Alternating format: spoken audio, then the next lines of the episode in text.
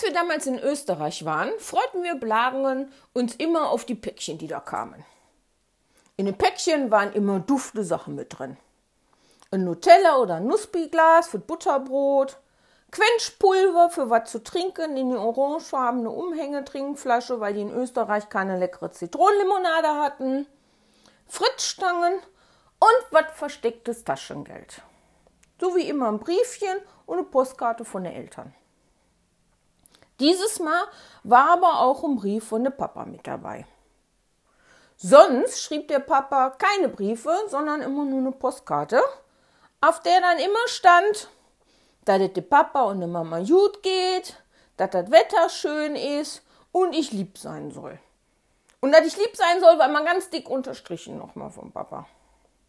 Und von der Mama waren da immer kleine Briefchen mit bei und schöne Postkarten mit kleinen Hündchen und Pferdchen und Kätzchen. Und manchmal auch, wenn ich Glück hatte, so eine 3D-Postkarte. Und wenn die gewackelt hat, hat das Pferdchen mitgewackelt.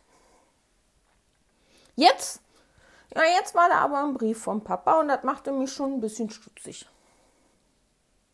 Da stand dann aber auch wieder drin, dass so alles, alles gut ist und alle gesund sind und dass es schön ruhig zu Hause ist ohne mich aber dass die mich auch ganz doll vermissen. Und dann kam da, dass der Papa und die Mama schön auf die Mäuschen aufpassen und auch aufpassen, dass die Pitti nicht abstübitzt ist.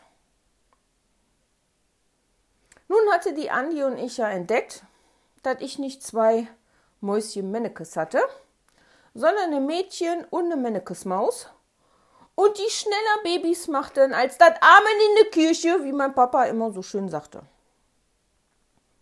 Sobald die Babys keine Milch mehr von der Mamamaus brauchten, dann brachten wir die zurück zum Zooladen, wo ich pro Maus immer einen Fuchs bekommen habe.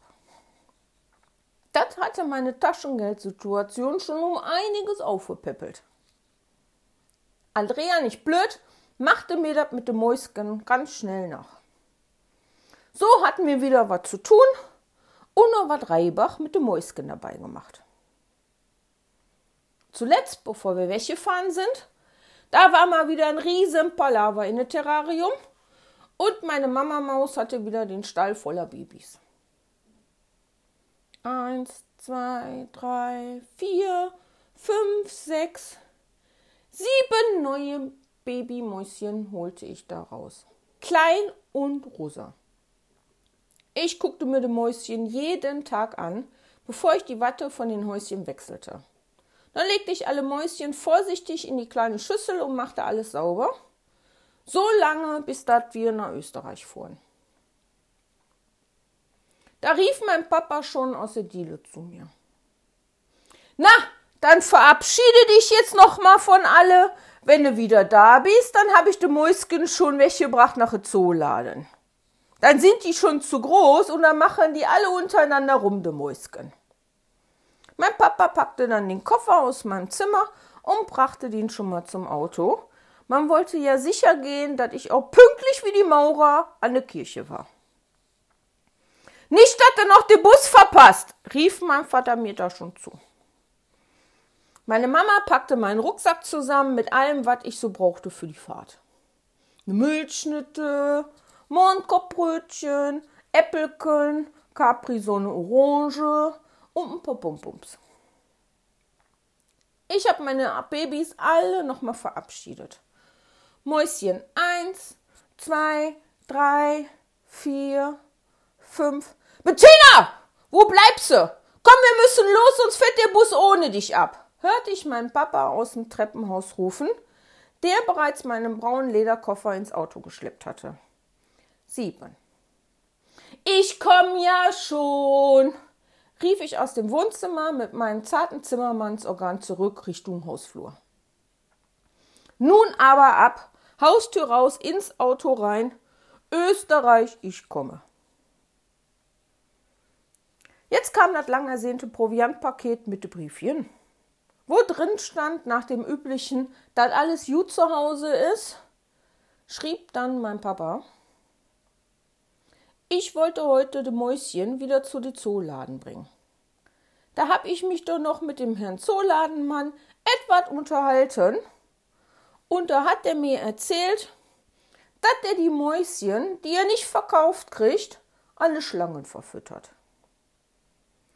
Das hab ich nicht über das Herz gebracht, ihm jetzt unsere Mäuschen zu verkaufen und hab die Mäuschen wieder mitgenommen und bei uns hinten an der Schonung rausgelassen. Ich steck dir die drei Mark trotzdem in die Sparbüchse für die Arbeit, die du hattest. Dein Papa. Drei Mark? Warum denn nur drei Mark? fragte ich mich selber. Naja, das war jetzt auch egal. Viel tiefer war der Schreck, dass meine Babys an der Schlangen verfüttert werden sollten. Und dabei dachte ich wieder an eine Kanickels von den Herrn Knaps. Ich zeigte also ganz schnell der Andi meinen Brief und die Andi saß ohne Asthma auf ihrem Bett und löffelte mit dem kleinen Löffel in ihren Nussblumenbecher rum, der eigentlich für das Butterbrot gedacht war. Als die meinen Brief gelesen hatte, sprang die Andi auf und schmiss den halben aufgegessenen Nussplibecher quer durch das Zimmer vor Schreck. Die ist dann in Windeseile die steile Holztreppe von ganz nach oben unterm Dachboden, wo unser Zimmer war, mit der Britta und mit der Simone zusammen, mit den 20 Pfennige in der Hand schnell runter in die Küche gelaufen, um da zu Hause anzurufen. Ihre Mama sollte bloß nicht ihre Babys zum Zooladen bringen, sondern auch hinten in der Schonung aussetzen. Sagte die der ganz aufgeregt in den Hörer von dem Telefon, das in der Küche von unserem Schullandheim an der Wand montiert war. Die war nur gerettet. So ging es dann gedanklich mit drei Mark mehr in eine Sparbüchse, dann weiter mit dem Proviantpaket vernaschen und die schönen Tage in Österreich.